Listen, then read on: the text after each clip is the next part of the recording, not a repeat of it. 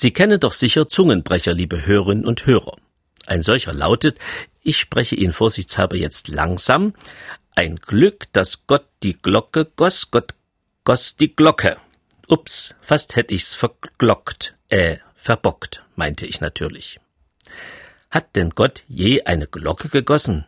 Soviel ich weiß, waren es im christlichen Abendland Mönche, die für ihre Klöster Glocken gossen, die zum Gebet rufen sollten. Stimmt.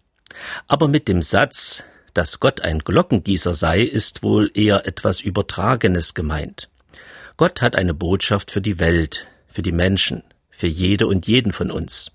Er hat sie in der Heiligen Schrift, der Bibel, niedergelegt, aber auch durch das Zeugnis und Beispiel von Menschen, die in langer Tradition diese Botschaft weitergeben, die helfen, die Worte der Schrift recht zu verstehen und für das Leben zu deuten. In diesem Sinne gibt es eine erste Glocke, die Gott gegossen hat. Einen Menschen, der in besonderer Weise das Wort, den Sohn Gottes, in die Welt gebracht hat. Die Mutter des Logos, eben dieses Sohnes, des Wortes Gottes, den wir als Jesus Christus kennen. Der Name dieser Verkündigungsglocke ist Maria.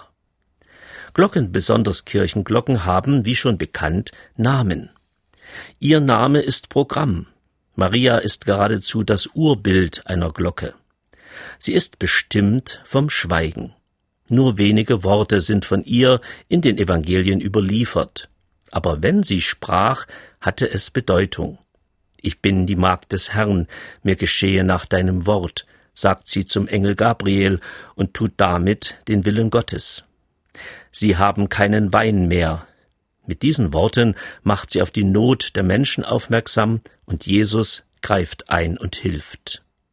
Oft heißt es, dass sie die Worte Gottes in ihrem Herzen bewahrt und erwägt. Spricht man Maria dann an, wenden wir uns an sie, dann erklingt geradezu die Stimme Gottes selbst, der diese Glocke gegossen hat.